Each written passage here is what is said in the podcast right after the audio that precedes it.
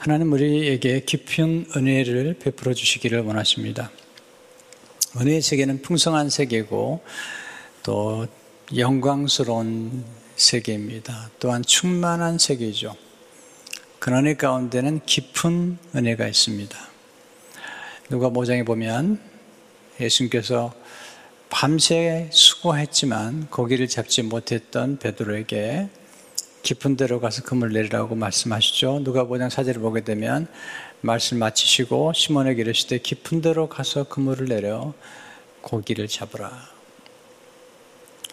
우리 인생에는 가끔 수고하고 그 노력을 했지만 아무것도 안 되는 때가 있어요. 그 어떤 분은 그래서 노력의 배신이다 그런 책을 쓰기도 했는데요. 가끔 우리 인생에는 정말 수고했는데 아무것도 결과를 맺지 못할 때가 있습니다. 그런데 놀라운 사실은 그럴 때 주님이 찾아오신다는 거죠. 찾아오셔서 깊은 데로 가서 그물을 내려 고기를 잡으라. 베드로가 놀라운 경험을 해요. 정말 깊은 데로 가서 그물 내렸더니 고기가 너무 많이 잡혀서 그물이 찢어질 만큼 되고 자기 동료를 부르다가 두 배에 가득 채웠습니다. 놀라운 경험을 한 것입니다. 예수님은 그 당시에 목수였잖아요. 근데 어부인 자기가 알지 못했던 신비로운 비밀을 목수 대신 예수님이 알고 계신 거죠. 그래서 그는 자기를 깨닫게 됩니다. 깊은 세계에서 기적을 경험하는 것보다 더 중요한 것은 자기를 발견하는 거죠. 죄인입니다. 주님, 저를 떠나십시오. 주님께서 놀라운 말씀을 하시죠. 누가 5장 10절에 보면 이제 후로는 내가 사람을 취하리라. 이게 깨달음의 순간이죠. 깨달음을 경험하게 되면 차원이 이동이 돼요. 1차원의 세계, 2차원의 세계, 3차원의 세계, 4차원의 세계가 있는데 예수님께서 베드로에게 내가 깨달았구나. 내가 사람을 취하리라. 자 보세요. 고기하고 사람하고는 차원이 달라요. 고기를 잡는 차원에서 이제 사람의 영혼을 얻는 차원으로 주님이 인도하신 거예요. 자, 이 차원이 다른 세계를 접하면서 베드로와 그의 친구 야고보와 요한이 그렇게 많은 고기들을 두 배에 가득 채운 고기들을 버려두고 배도 버려두고 예수님을 따라갑니다. 왜냐하면 예수님은 또 다른 차원이었어요. 자, 고기가 있고요. 사람이 있는데 예수님은 하나님이신 거예요. 이 천지를 만드신 하나님이신 거예요. 고기를 얻었던 사람이 이제 사람을 얻게 되는데 이제는 예수님을 얻게 된 거죠. 이 모든 만물을 만드신 그리스도, 지금도 모든 만물을 다스리시는 그리스도, 디멘션이 달라진 거예요. 우리는 이걸 알아야 됩니다. 우리가 경험한 세계만 전부가 아니에요. 많은 분들이 자기 경험에 갇혀 삽니다. 내가 많이 해봤는데 안 돼요. 그런 얘기를 많이 해요. 왜냐하면 자기의 세계에 갇혀 있기 때문이에요. 베드로에게 말씀하시죠. 깊은 데로 가서 그물을 내리라. 오늘 시편은 많은 영성가들이 기품을 추구한 영성가들이 자주 인용하는 시편이에요. 사신편 10절을 보게 되면 이러시길 너희는 가만히 있어. 이게 침묵이죠. 내가 하나님 됨을 알지어다. 하나님을 알지어다. 이 차원 높은 세계를 인도하는 거예요. 이 물질의 세계와 우리 눈에 보이는 세계에서 하나님의 세계로 그리고 하나님의 영적인 세계로 우리를 초청하고 계시는 것입니다. 자, 여기서 우리가 배우는 첫 번째 교훈은 하나님은 우리를 깊은 기도의 세계로 인도하신다는 것입니다. 깊은 기도. 자, 우리는 부르짖는 기도를 많이 드리는데 아주 중요해요. 우리 통성 기도, 또 삼, 주여 삼창 기도 정말 중요합니다. 하나님이 명하신 거예요. 에레미야 33장 3절이면 너는 내게 부르짖으라 내가 내게 응답하겠고 내가 알지 못하는 크고 은밀한 일을 내게 보리라. 모세도 부르짖어 기도했어요. 또 사무엘도 부르짖어 기도했어요. 다윗도 부르짖어 기도했어요. 우리는 이 부르짖는 기도가 우리 한국 교회에 굉장히 중요한 역할을 한다는 사실을 알고 우리는 계속 부르짖는 기도를 해야 돼요. 그러나 기도의 차원은 부르짖는 기도만 있는 게 아니고 애통하는 기도 또는 탄원하는 기도, 눈물의 기도, 찬양의 기도, 찬미의 기도, 감사의 기도, 여러 다양한 기도가 있는 것입니다. 한국교회가 이 부르짖는 기도, 주여 삼창 기도를 너무 강조하다가 놓친 기도 하나 있습니다. 그것은 오랜 기독교 영성의 깊은 물 같은 깊은 기도를 놓쳤어요. 이 기도를 좀 배울 필요가 있습니다. 그래서 지난 앞으로 8주간 동안에 침묵 기도, 묵상 기도, 경청 기도, 호흡 기도, 감성 기도, 사랑 기도, 향심 기도, 향심, 향심 우리 마음 중심으로 들어가는 기도예요. 안식 기도 이런 기도를 8주간 동안 나누겠는데요. 이 기도는 다 연결되어 있어요. 그래서 중간 중간에 반복이 돼요. 그 이해하셔야 돼요. 이게 다 연결이 되어 있기 때문에 그렇습니다. 조금 깊은 기도의 세계고 또 깊이를 추구했던 영성가들의 기도입니다. 자, 우리가 왜 깊은 기도를 해야 될까요? 깊은 기도의 목표는 하나님을 깊이 사랑하는 것입니다. 하나님을 알고 깊이 사랑하는 것입니다. 많은 분들이 하나님을 믿는 차원에 있지만 하나님을 깊이 사랑하는 차원까지 가지 못해요. 또 하나님 모르고요. 그래서 하나님 믿는 차원에서 하나님을 아는 차원으로 그리고 하나님 아는 차원에서 하나님을 깊이 사랑하는 차원으로 깊은 기도의 목표는 하나님과 친밀한 교제를 나누는 것입니다. 아는 정도가 아니라 비상적인 것이 아니라 친밀한 교제를 나누는 것입니다. 또한 깊은 기도의 목표는 하나님과 친밀한 교제 속에서 하나님을 즐거워 하는 것입니다. 최상의 인간이 누릴 수 있는 축복이 하나님을 즐거워하는 것입니다. 아, 예수 믿고 깊은 기도의 세계를 잘 몰랐거든요. 어느 날 이제 깊은 기도의 세계를 알면서 제가 소개받았던 건 뭐냐면 우리 내면 안에 깊은 성소가 있다는 것을 알게 된 거죠. 우리 내면 안에 깊은 지성소가 있다는 거죠. 사도 바울이 고린도전 3장 10절에서 너희는 너희가 하나님의 성전인 것과 하나님의 성령이 너희 안에 계시는 것을 알지 못하느냐? 우리가 성전이라는 거죠. 여러분, 성전 안에는 성소가 있고 지성소가 있습니다. 그처럼 우리 내면의 성전 안에 깊은 지성소, Holy of Holies가 있고 그 내면의 성소에서 성령께서 거하고 계시다는 거예요. 자, 이걸 알아야 되고 이것을 인식해야만 돼요. 우리는 우리가 이미 가지고 있는 것들을 모를 때가 많아요. 그래서 알고 인식할 때 놀라운 일들이 전개가 되는 것을 보게 됩니다. 아, 제가 이렇게 영적 훈련 또 깊은 영성의 세계로 이제 들어가게 된 책들이 좀 있고요. 만남이 있는데 그 중에 한 분이 리차드 포스트란 분이죠. 그분이 영적 훈련과 성장이라는 책을 썼는데 이 책이 정말 수많은 사람들의 이게 읽혀진 현대의 고전이라고 얘기하셨습니다.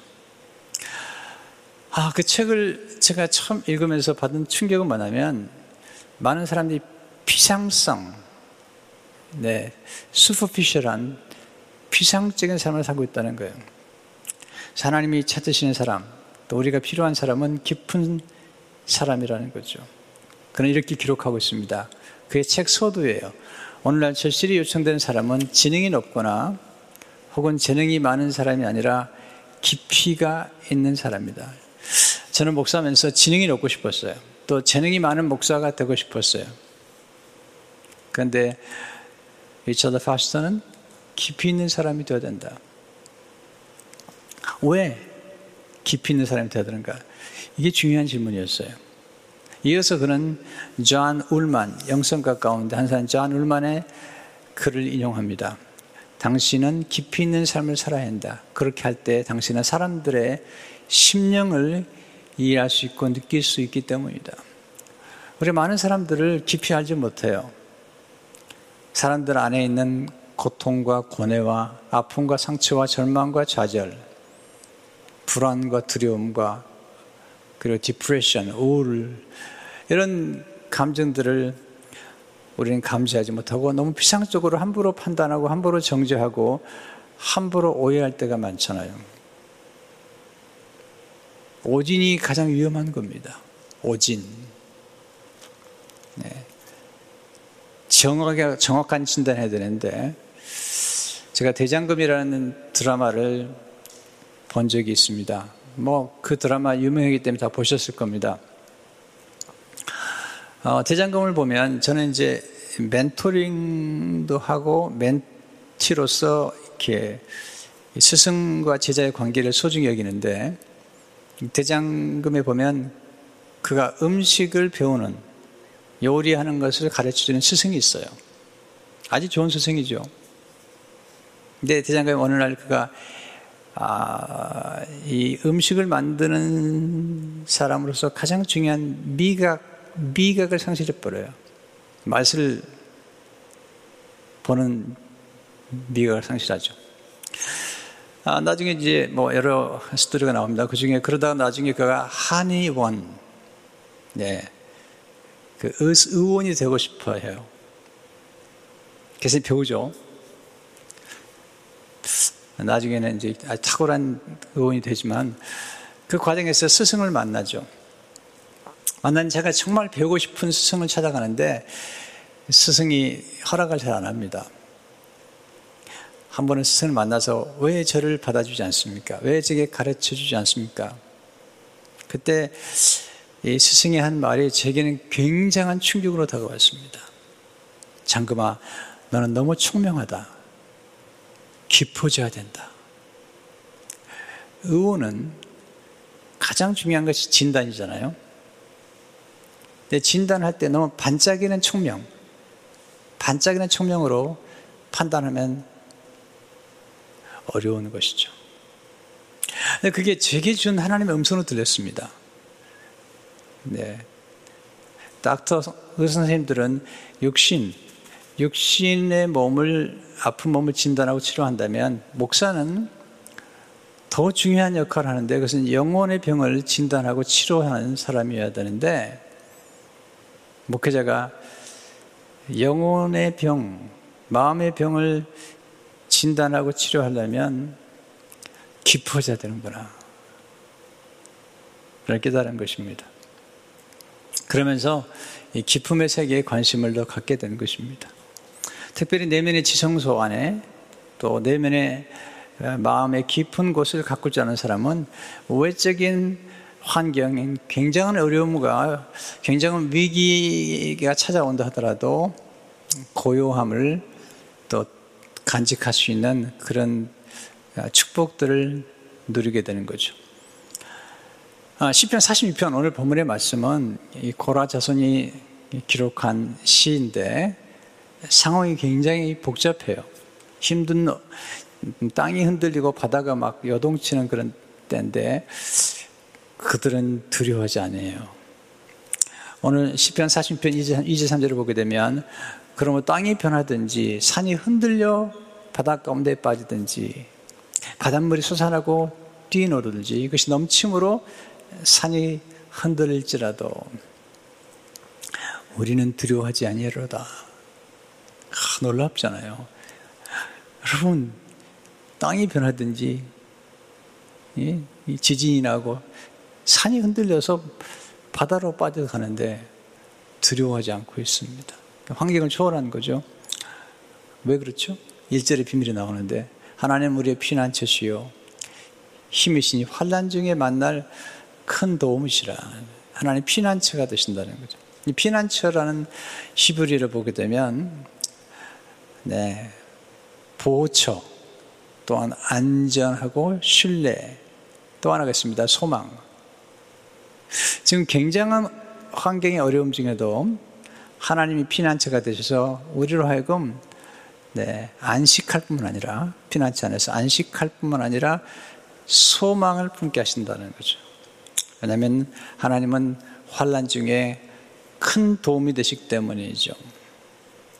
여기 큰 도움이라고 할 때 이 큰이라는 히브리의 단어 속에는 네, 급속한 우리가 환란 중에 어려움을 당할 때 하나님이 급속히 찾아주실 뿐만 아니라 큰 능력으로 또한 열렬한 마지못해 돕는 것이 아니라 하나님이 사랑하는 자기 백성을 위해서 아주 적극적으로 네, 아주 신속하게 찾아와서 도우시는 그런 큰 도움을 이야기하고 있습니다.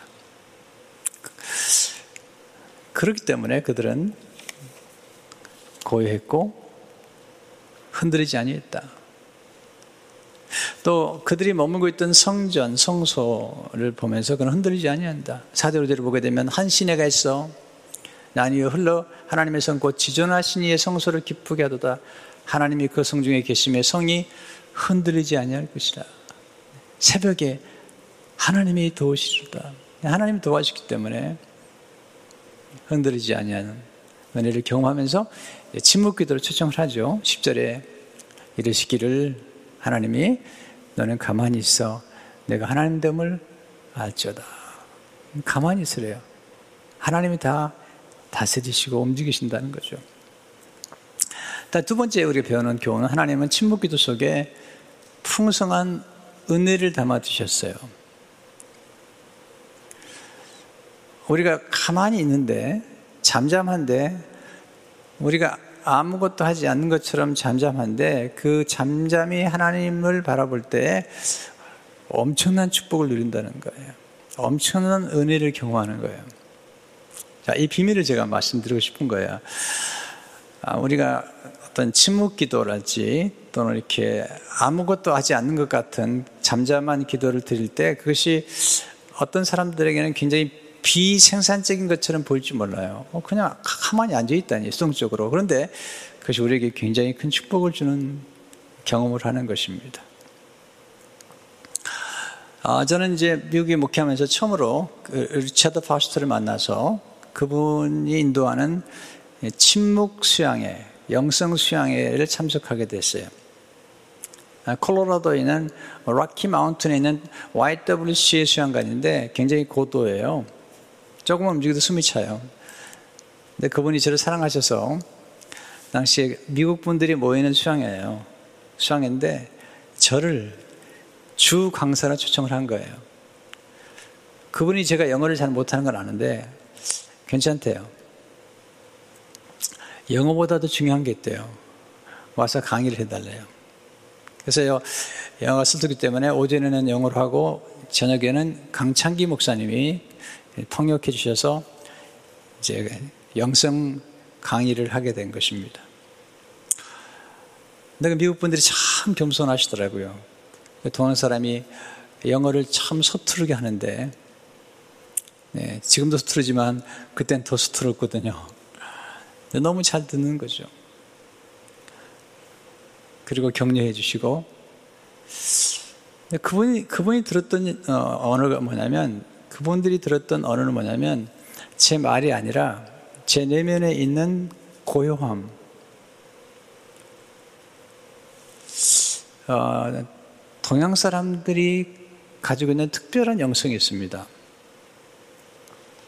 그 영성 중 하나가 고요함입니다. 여러분, 우리 한국 분들도 사실은 지금은 너무 바빠지고 급해졌지만 우리, 우리 민족은 굉장히 고요한 나라예요. 네. 아, 그걸 이분들이 보고 좋아하시는 거죠. 그 언어가 사실은 침묵의 언어죠. 그래서 배운 교훈이 있습니다. 침묵은 만민의 공통 언어구나. 또한 침묵은 하나님의 언어입니다. 침묵은 태초의 언어이죠. 태초의 말씀이 있기 전에 침묵이 있었습니다. 하나님 깊은 침묵 중에 말씀이 선포되었습니다. 하나님 깊은 침묵 중에 선포된 말씀이 천지를 창조한 것이죠. 근데 놀라운 사실은 제가 이제 강사로 가긴 했지만 예, 오전 강의 끝나면 인도하는 분이 나와서 예, 침묵을 선포합니다. 5시간 동안은 침묵해야 됩니다. 그냥 침묵해야 됩니다. 그리고 이제 그 자연이니까요. 산이니까 곳곳에 흩어져서 시간을 가진 다음에 그리고 이제 영적 안내자들을 만나서 들은 음성, 하나님 음성을 침묵 중에 들은 하나님 음성을 나누고 예, 인도를 받는 것입니다. 아, 처음에 침묵하라고 그러는데 두렵더라고요. 우리 말을 많이 하고 살잖아요. 또 그때 저만 간 게 아니고 제 아내하고 또 장로님 두 가정 그리고 권사님 그리고 목회자 이렇게 몇 분이 같이 갔는데 저를 응원한다고 간 거죠. 근데 그분들하고 5시간 내내 침묵해야 되는 거예요.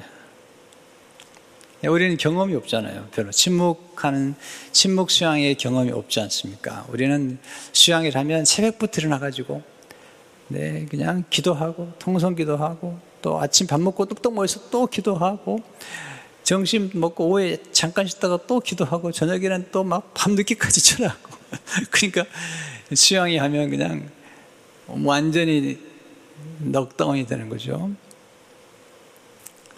내 수양은 달랐습니다. 네, 침묵하는 시간들, 음성을 듣는 시간들. 아, 처음엔 조금 불안했는데요. 5시간 내내 1시간, 2시간, 3시간, 4시간 흘러가면서 제 내면에 깊은 고요가 찾아왔어요. 처음엔 두렵고 불안하고 좀 당혹스러웠지만 시간이 쭉 지나면서 네, 너무 고요한 것을 경험했어요. 사실 우리 너무 말을 많이 하고 살잖아요. 남자도 말을 많이 하지만 여자분들은 더 말을 많이 한다는 게 통계로 나옵니다. 참 말을 많이 하시더라고요, 여자분들. 만나면 그렇게 말을 많은, 수다가 많으신지, 또 왜 화장실은 꼭 같이 가시는지, 그것도 너무 궁금해요. 화장실 여자분들 모이면 같이 갈까? 너무 궁금도 하고요. 또 모이면 계속 얘기한 다음에, 이제 집에 들어갈 때 되면, 어, 전화로 얘기하자 그러면 또 가면서 전화로 계속 얘기하고, 또 집에 도착하면, 아, 우리 못다한 얘기 또 하자 그러고, 집에 들어가 또 전화 연락을 하고, 네, 그런데 뭐 그건 그 여자분들이 대화가 많다는 것을 제가 폄하하는 얘기가 아니고 오해하지 마시고요. 그런 뜻이 전혀 아니고 우리가 얼마나 말을 많이 하고 사는지 생각해 보는 게 좋죠. 근데 우리가 침묵 기도를 배우게 되면 참 좋은 게 많은데요. 침묵 기도를 첫째 배우기 위해서는 침묵 기도를 위해서는 먼저 침묵하는 시간을 가져야 됩니다. 기도의 영은 침묵의 영이죠. 침묵함으로 우리가 기도의 세계로 들어가는데 침묵할 때 다섯 가지의 침묵을 영성가들은 가르칩니다. 첫째, 혀의 침묵이죠. 우리가 말을 좀 상가하는 거죠. 말을 아끼는 거죠. 쉽지 않습니다. 둘째는 내적인 침묵인데 마음의 침묵이죠. 자, 우리 그런 경험 하시잖아요. 이제 부부가 되어가든지 사람 만나 되어갈 때 우리가 듣는 것 같지만 속으로 말을 많이 합니다. 또 우리 마음이 자꾸 비판하고 비방하고 판단하고 저지하는 그런 성향이 많이 가진 분들은 설교를 들 때도 속으로 이런 얘기를 많이 하신다고 그래요. 너나 잘해라. 너는 지금 제대로 하고 있는 것이냐. 이게 이제 또는 남편과 얘기할 때도 남편이 얘기하면 얘기를 안 하면서도 빤히 쳐다보죠. 쳐다보면서 얘기를 안 해요. 근데 속으로 얘기하죠. 그러니까 얘기를 안 하지만 속으로는 분통이 터지는 거예요. 그래서 속으로 말을 얘기하는 거예요. 이 속으로 말하는 것을 잠재우는 거죠. 내적 침묵이죠. 셋째는 눈의 침묵이죠. 우리 눈으로 너무 많이 얘기하잖아요. 부부간에도 어떨 때는 말 안 하지만 눈으로 이렇게 째려보면서 얘기하고 눈짓하고 그렇게 또는 봐서는 안 될 것들 너무 많이 보잖아요. 요즘 스마트폰으로 네, 그 유튜브 그냥 들어가면 나오지를 못해요. 눈의 침묵. 네. 왜냐하면 우리가 눈의 침묵을 하지 않으면 하나님을 볼 수가 없습니다. 눈의 침묵을 통해서 우리는 영안이 열려서 하나님을 볼 수가 있는 거죠. 넷째 침묵은 욕망의 침묵이에요. 욕망은 죄가 아니에요. 하나님이 욕망을 만드셨어요. 욕망은 에너지예요. 하나님이 우리에게 주신 욕망은 기독교는 불교와 다르게 욕망을 말살하는 종교가 아니에요. 욕망을 인정하고 욕망을 절제하고 승화시켜서 행복에 이르는 것이 진정한 기독교의 정수죠. 특별히 세 가지 욕망, 식욕. 여러분 먹는 게 얼마나 중요해요. 식욕을 상실하는 건 정말 좋지 않은 거죠. 거기다 성욕, 이건 굉장한 에너지예요, 에너지.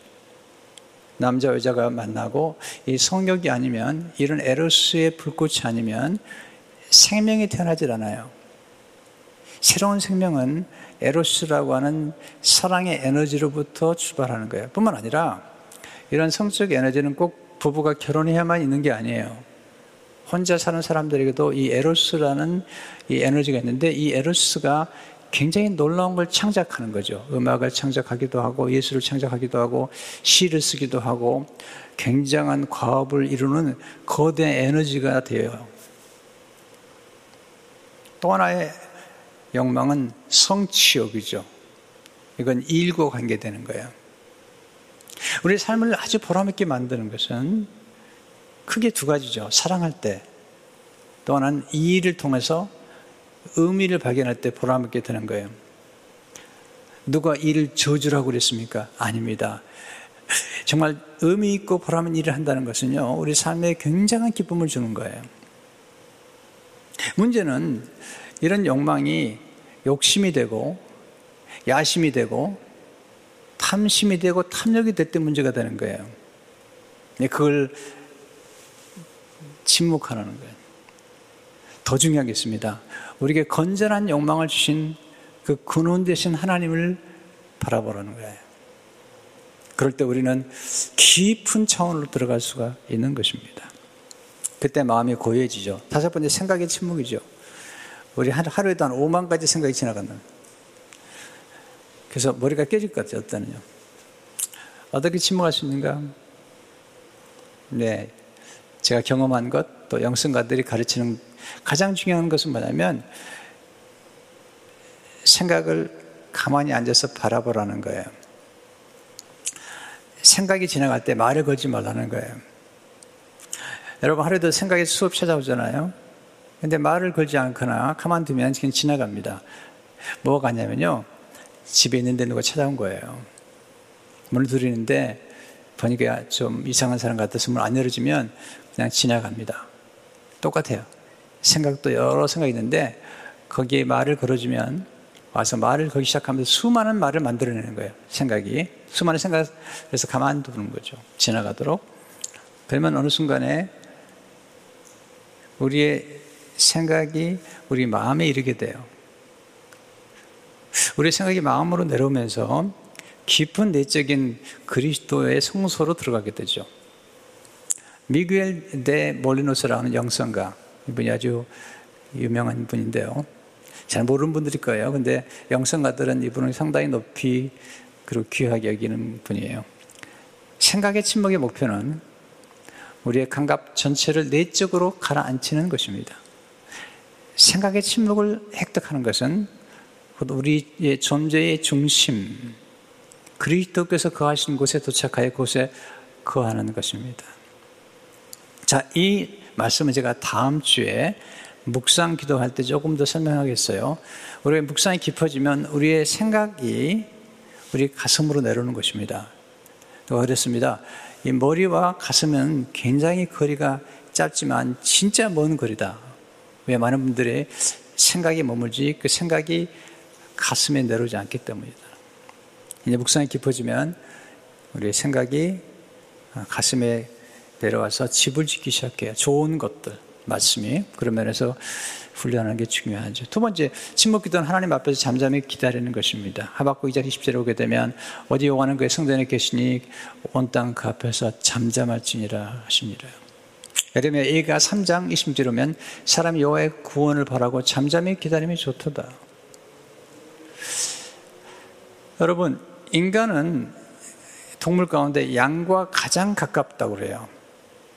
양은 특징이 하나 있는데 목재가 반드시 있어야 되고요. 또 하나, 양은 시끄러우면 물도 못 마십니다. 그리고 풀도 잘 뜯지 못합니다. 그래서 시편 23페이지를 보면 그가 나를 푸른 풀밭에 누시며 쉴 만한 물가로 인도하시는도다. 이쉴 만한 물가 이게 still waters 또는 quiet quiet waters 우리 인간의 영혼은 고요한 걸 좋아해요.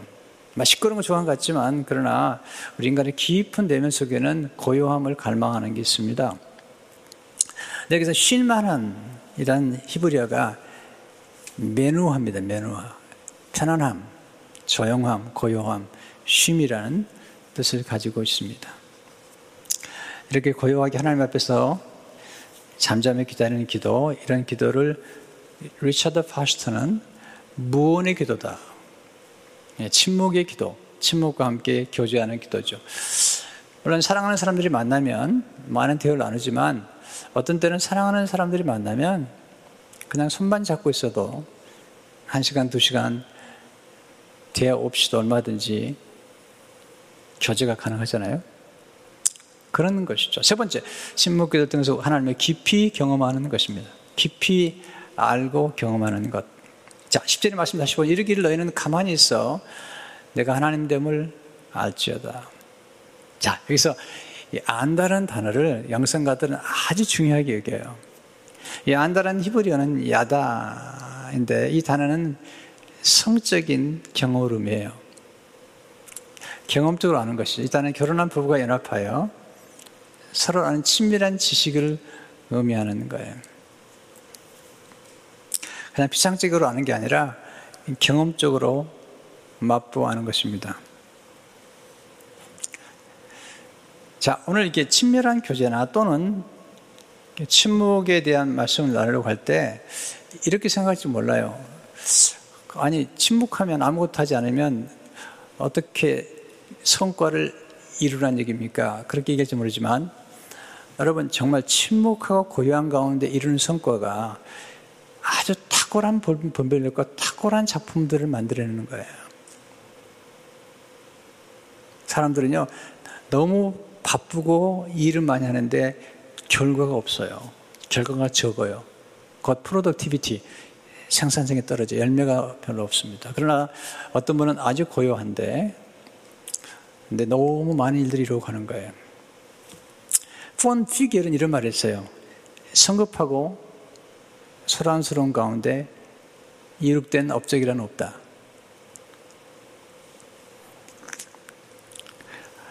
오늘은 제가 그 음악가들 얘기를 나눌 수 없지만 제가 설교하는 몇 주 동안에 아마 베토벤 얘기를 한번 할 거예요. 그런 청각을 잃어버려요. 음악가로서. 그리고 청각을 잃어버려요. 그리고 그 다음에 정말 놀라운 곡들을 그는 듣기 시작해요. 그리고 작곡을 해요. 엄청난 일이죠. 네. 저는 음악의 전문가는 아니기 때문에 함부로 얘기하기는 어렵지만, 아, 놀라운 세계죠.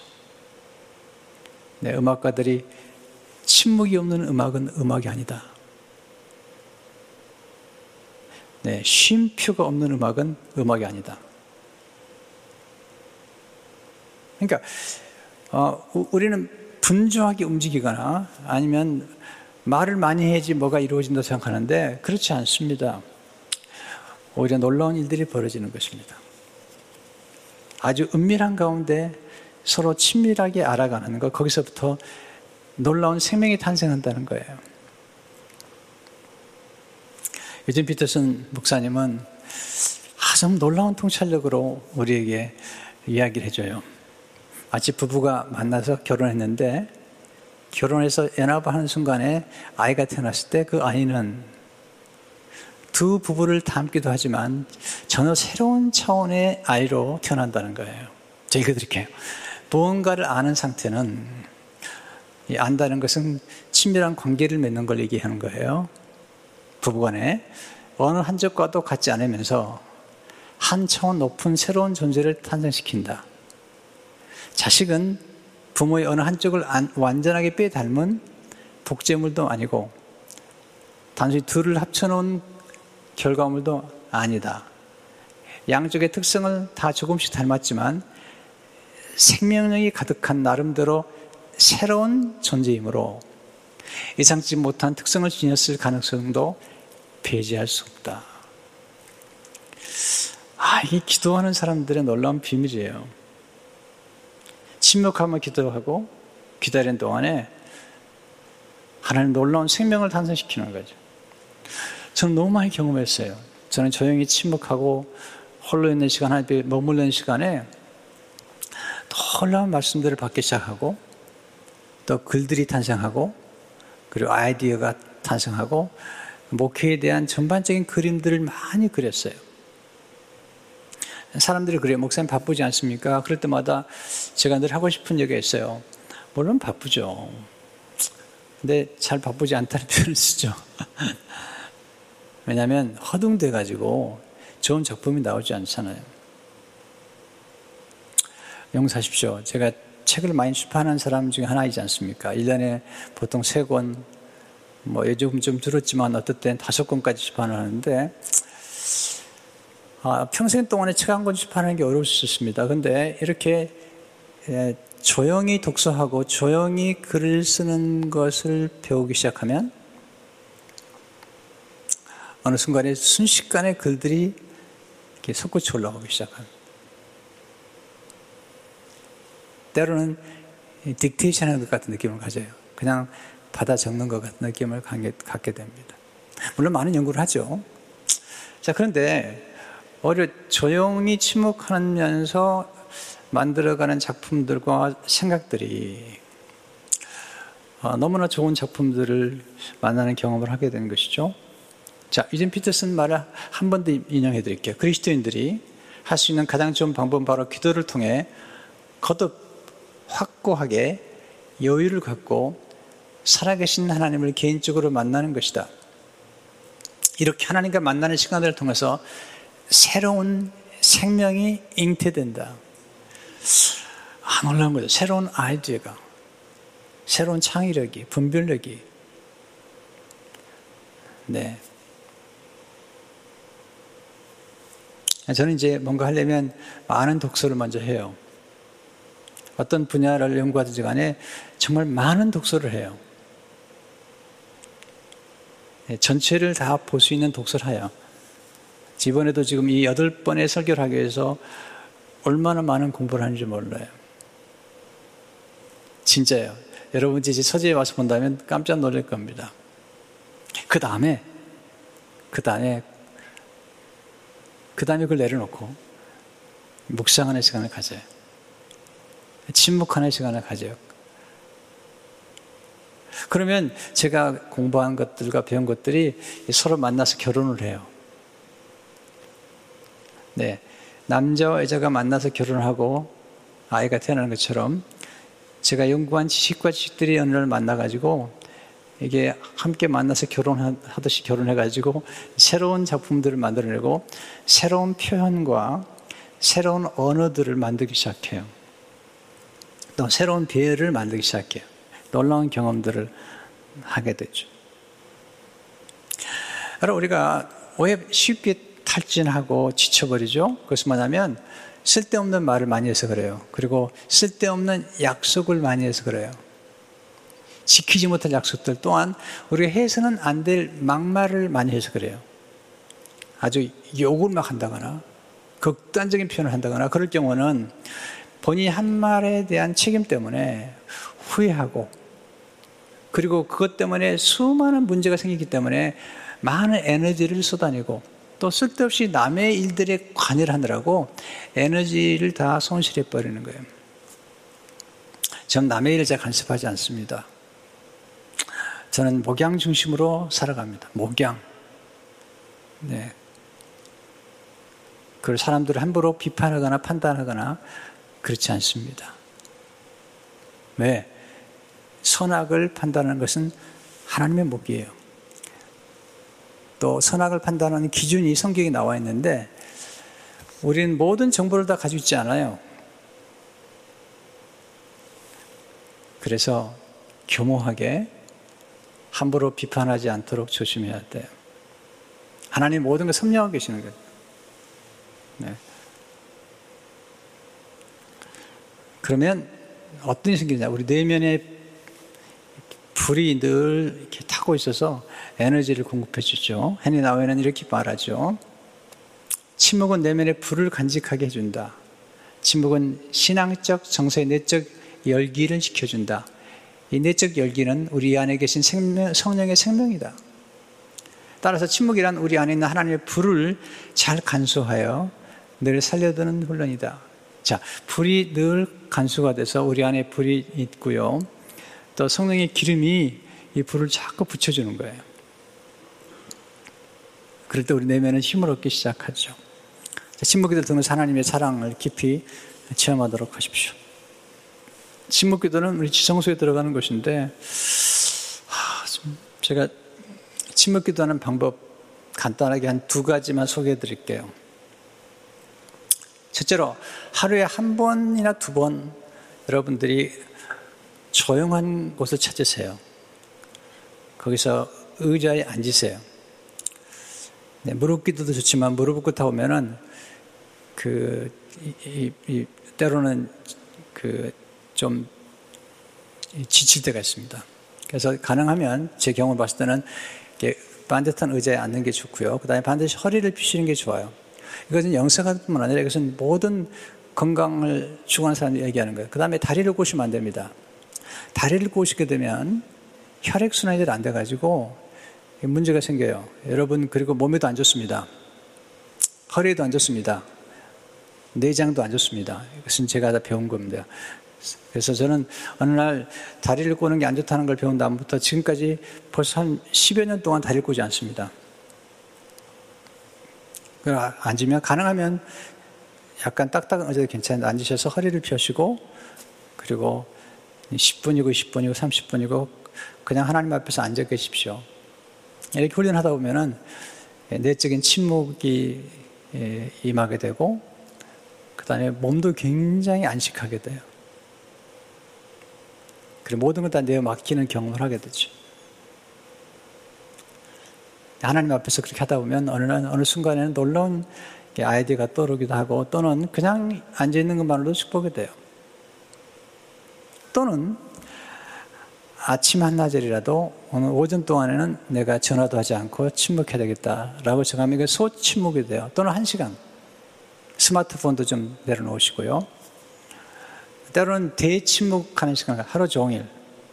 저는 이제부터 수양관에 가면 2박 3일 정도 지내는데 한 이틀, 3일 동안을 만진 침묵으로 들어갑니다.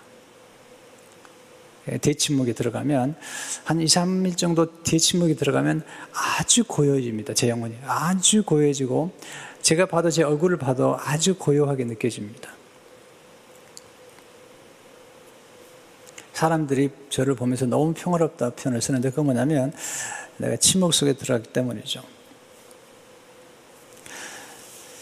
어, 깊은 침묵은 말하지 않기 위한 게 아니라 깊은 침묵에서 깊은 말을 하기 위해서입니다. 마치 깊은 침묵에서 태초의 말씀이 모든 걸 창조한 것처럼 정말 의미 있는 말, 사람을 살리는 말, 사람을 치유하는 말, 사람에게 감동과 울림을 줄 수 있는 말을 하려면 너무 많은 말을 하면 안 되죠.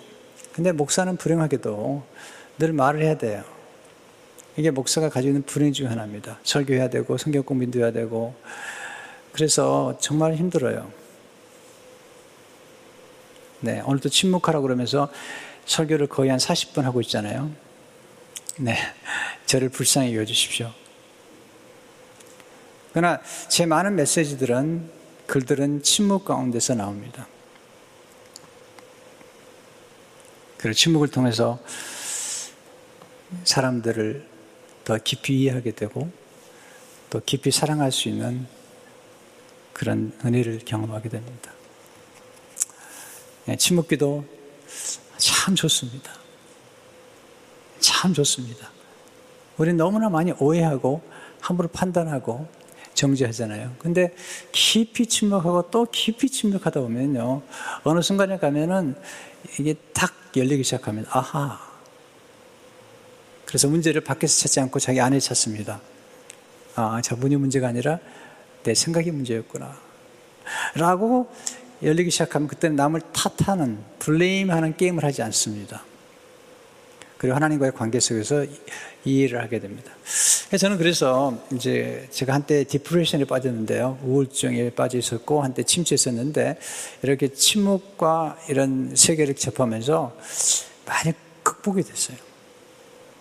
왜냐하면 인지적으로 제가 분별하면서 문제를 세상이나 부모나 또는 어떤 신자에게 돌리지 않고 하나님과 나와의 관계로 경험되면서 깊은 경험들을 하게 됐죠. 물론 그 사이에 실수도 많이 하고 실패도 많이 했지만 지금 조금 더 나아지기 때문에 우리 성도들이 고요한 가운데 아마 지내지 않는가 이런 생각을 하게 됩니다.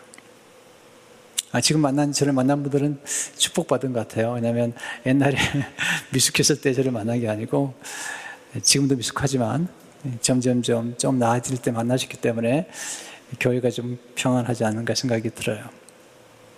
저는 교회가 시끄러운 거 싫어요. 하나님도 싫어해요. 더 중요한 게 있다는 걸 잊지 마셔야 돼요. 앞으로 계속 말씀 드릴 텐데 여러분이 부탁드려요. 더 깊은 세계가 있어요. 네, 베드로 경험처럼 더 있습니다. There is more. 이걸 알아야 돼요. 더, there is more. 더 깊은 세계가 있어요. 저는 지금도 경험해요. 지금까지 살아온 많은 깊은 세계를 경험했지만 더 깊은 세계가 있다는 걸 경험할 때마다 흥분이 돼요. 내가 하나님 앞에 천국에 들어갈 때까지 계속 그런 세계를 맛볼 것 같아요. 왜 하나님은 깊으신 분이기 때문에 그래요. 깊도다 하나님의 지혜예요. 이 세계에 들어가려면 끝이 없습니다. 앞으로 계속 저와 함께 기도에 관한 메시지 들으면서 우리가 조금 더 깊은 맛, 깊은 기도 속으로 들어가면 좋겠습니다. 기도하겠습니다. 하나님 아버지, 감사합니다. 오늘 주신 말씀을 가슴에 새기며 깊은 데로 가서 그물을 내리라고 말씀하신 주님께서 베드로로 하여금 더 깊은 차원으로 고기 잡는 베드로가 사람의 영혼을 구원하는 베드로로 그리고 거기서 하나님을 소유하고 하나님께 소유한 바 되는 그런 놀라운 차원으로 들어갔습니다. 저희도 하나님을 깊이 알게 하시고 하나님 말씀의 세계를 더 깊이 알고 그런 기도의 세계를 깊이 경험하는 축복으로 함께 주옵소서 예수 이름으로 기도합니다. 아멘.